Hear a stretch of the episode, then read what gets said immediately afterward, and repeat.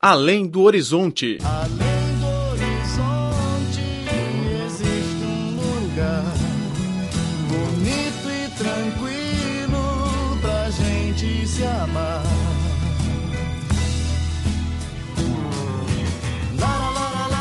Olá, caro ouvinte, seja bem-vindo a mais uma edição do Além do Horizonte. Sou Laura Lee. A banda Bao Bao, nascida no Zoológico Nacional de Smithsonian em Washington, Estados Unidos, embarcou no dia 21 para regressar à China. Na véspera da despedida, os funcionários do zoológico disseram que a banda teria uma nova jornada maravilhosa na China. Bao Bao é a segunda banda nascida em Washington que conseguiu sobreviver. Ela é sempre mimada pela população norte-americana, que ofereceu várias atividades da cultura chinesa para comemorar os momentos importantes de sua vida. Entre elas está dar o nome nos 100 primeiros dias de nascimento e sorteio de brindes no primeiro aniversário. A criadora Mariel Lely disse que Bao Bao é independente e acredita que ela irá se adaptar à nova vida rapidamente. Ela tem uma personalidade especial. Passeia toda manhã e sem nos olhar, fazendo só o que ela quer, e volta quando precisa de algo. É um animal muito interessante. O trabalho de preparação foi grande. 50 libras de bambu, 2 libras de maçã, dois pacotes de bolacha, batata doce cozida e água potável, já que a viagem demorou mais de 16 horas. No avião, a banda Bao foi acompanhada pelo criador que ela gosta mais, Martin Deary, além de outro veterinário. O voo de carga da empresa FedEx partiu do Aeroporto Internacional de Dulles, em Washington, diretamente para a província chinesa de Sichuan. Depois de chegar, Bao ficou em quarentena de 30 dias na base do Jiangyan, do Centro de Proteção e Criação do Panda Gigante. A vice-diretora de Proteção e Pesquisa de Animais e ex-diretora do Pavilhão de Pandas do Zoológico Norte-Americano, Brandy Smith, acompanhou o crescimento de Bao e testemunhou os momentos marcantes, como o primeiro dente e os primeiros passos. É como acompanhar o crescimento de um filho, disse ela. Ao contrário dos pais de Bao Bao, que não terão muitas saudades da filha devido à natureza independente do panda, a mudança de Bao Bao emocionou Brandy Smith. Quando ela subiu no caminhão, tive que controlar para não chorar. Foi um momento muito emocionante para mim. Já fui visitar a base de pesquisa e criação na China. O lugar é muito bonito. Tem muitas facilidades, muitas árvores que os pandas podem subir, o que Bao Bao gosta muito de fazer. Lá tem também bambus frescos. Sei que ela vai passar uma vida maravilhosa na China e terá seus bebês. Segundo a vice-diretora, os Estados Unidos e a China têm uma cooperação bem-sucedida na pesquisa científica do panda gigante. Sendo um animal vulnerável, o panda precisa de uma proteção que envolve mais esforços, mesmo se um dia ele deixar de fazer parte da lista vermelha da União Internacional para a Conservação da Natureza, defendeu a diretora. Temos a oportunidade de compartilhar com os colegas chineses os resultados das pesquisas com o panda gigante. Seja qual for a tendência de desenvolvimento das relações bilaterais na área política, a relação dos pandas entre os dois países é muito forte. O diretor do zoológico, Dennis Kelly, disse que existem no mundo cerca de 1.800 pandas selvagens e outros 400 criados pelo homem. Cada um é precioso, disse. Bao is only the second é o segundo panda que nasceu no zoológico e conseguiu sobreviver nos últimos 45 anos. Era muito difícil, portanto, ver a saída dela é feliz e amargo ao mesmo tempo. Minha expectativa é que os filhos de Baobao possam voltar à natureza na China. Cinemania, a paixão da China pela sétima arte.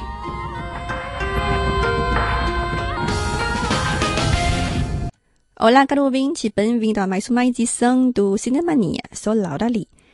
Este ano marca 112 anos de nascimento do cinema chinês. Muitos estrangeiros começaram a conhecer filmes chineses a partir do longa-metragem O Último Imperador, co-produzido por China e Itália e que recebeu o Oscar de melhor filme estrangeiro em 1987. No filme, além do imperador Puyi, há outra personagem que não podemos deixar de referir. O professor estrangeiro do último imperador, o escocês Reginald Fleming Johnston. Ele fez o pequeno imperador olhar para o mundo como um todo e, ao mesmo tempo, tornou-se um verdadeiro mandarim da corte chinesa. Ele fazia reverência ao imperador como os outros funcionários, exclamando vida longa ao imperador. Johnston exerceu uma enorme influência em Puyi. Um dos exemplos é o corte da trança do imperador. Johnston contou a Puyi que, do ponto de vista ocidental, as tranças chinesas são tão feias como os rabos de porco. Puyi se sentiu humilhado e quebrou o tabu cortando sua trança. Para a personagem Johnston, o diretor pensou primeiro em Marlon Brando, ator de O Último Tango em Paris. Infelizmente, o orçamento limitado do filme impediu a participação de Brando. A opção seguinte era Sean Connery, o britânico que interpretou o agente 007. Contudo, o ex-James Bond não conseguiu coordenar sua agenda para vir à China filmar. A oportunidade caiu finalmente nas mãos do escocês Peter O'Doyle. On our way here, Your Majesty, we were held up by students from the university. They were protesting against the Republican government because it has agreed to give away Chinese territory to Japan. Is it true, Mr. Johnston, that many people out there have had their heads chopped off? It is true, Your Majesty. Many heads have been chopped off. It does stop them thinking. Após a fundação da República Popular da China em 1949, a maioria dos filmes abordava os temas da guerra de resistência do povo chinês contra a agressão japonesa, assim como a guerra civil.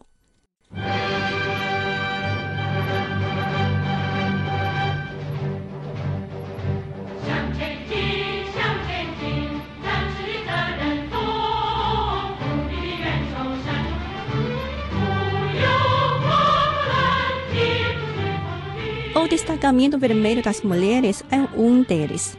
A obra conta a história de Chunhua, uma empregada doméstica que conseguiu escapar de um tirano cruel e se uniu a um batalhão de mulheres do Exército Vermelho.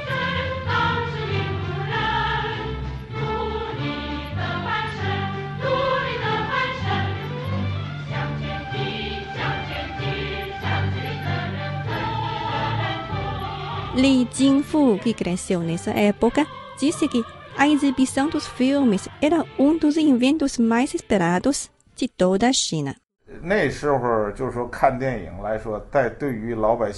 Naquela época, assistir a filmes era uma felicidade, tanto nas cidades como nos campos. Na escola, o dia da exibição de filmes era tratado como um feriado. Na zona rural, o filme era exibido ao ar livre, com pessoas que passavam em várias aldeias projetando o filme. As crianças, quando terminavam de ver um filme em uma aldeia, iam para outra ver o mesmo mais uma vez. Durante os 17 anos entre a fundação da Nova China e a Grande Revolução Cultural de 1966, a China produziu um total de 603 filmes, incluindo o primeiro filme colorido de tela grande. A nova história do soldado veterano, que conta a história dos primeiros exploradores da região despovoada de Beidahuang, na província de Heilongjiang, norte da China. Durante uma década da Revolução Cultural, a criação cinematográfica foi fortemente restringida. A maioria dos filmes produzidos nesse período abordou a revolução e a luta e era dominada pelo pensamento de extrema esquerda. No entanto, há obras que merecem ser citadas, como Haixia, de 1975. O filme conta a luta dos pescadores pobres contra os latifundiários e os espiões do Partido Kuomintang. O filme, porém, ficou na memória das pessoas pela linda trilha sonora e as pitorescas paisagens do mar.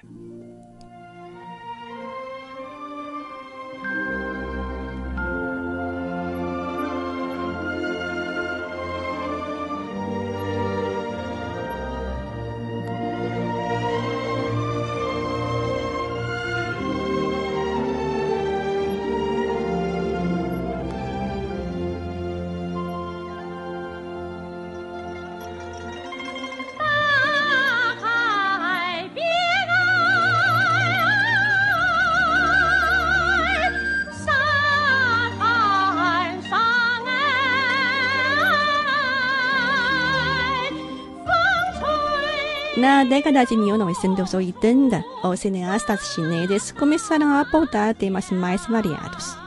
Nasceram nesse período muitos filmes realistas que refletiam a transformação da sociedade e dos pensamentos da população chinesa. No início de 1984, o filme chamado de 1 e 8, realizado por graduados da Academia Cinematográfica de Beijing, chocou a indústria cinematográfica chinesa e foi considerado o início da quinta geração de diretores. A quinta geração de diretores é um termo específico da cinematografia chinesa que designa um grupo de jovens diretores graduados na Academia Cinematográfica de Beijing durante a década de 1980. Devido à grande revolução cultural, eles passaram a juventude nos campos rurais para serem reeducados ou nas forças armadas. Eles eram sensíveis aos novos pensamentos e métodos de filmagem e tentaram em suas obras uma abordagem sob uma diferente perspectiva. No mesmo ano, outro diretor da quinta geração, Chen Kaige, produziu o filme Terra Amarela.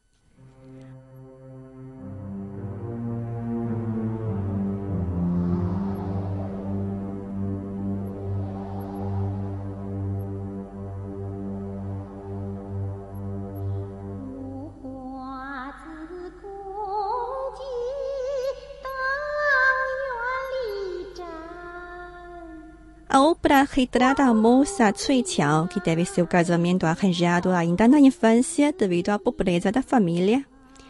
Ela expressa sua angústia por meio do canto de Xin Tianyou, uma melodia típica do noroeste da China.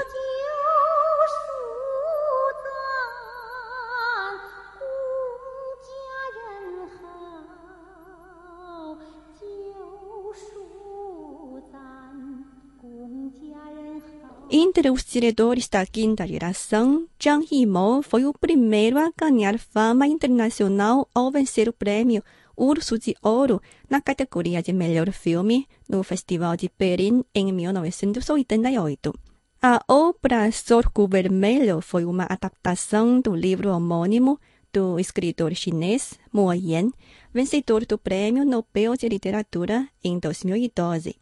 De acordo com Li Jingfu, esses diretores abriram uma nova era do cinema chinês. Esses diretores começaram a explorar para que a cinematografia chinesa tivesse mais qualidade, sobretudo o diretor Zhang Yimou. Suas obras, como O Sorgo Vermelho e Lanternas Vermelhas, permanecem um clássico até hoje. Ao entrar no milênio com a expansão da cinematografia chinesa, os espectadores têm mais opções de filmes.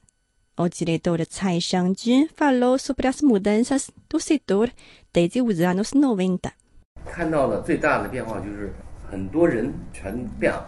A maior mudança que constatei é a pessoa. Parece-me que o cinema, que permanecia fechado, está cada vez mais aberto para acolher a participação de pessoas oriundas de setores mais variados,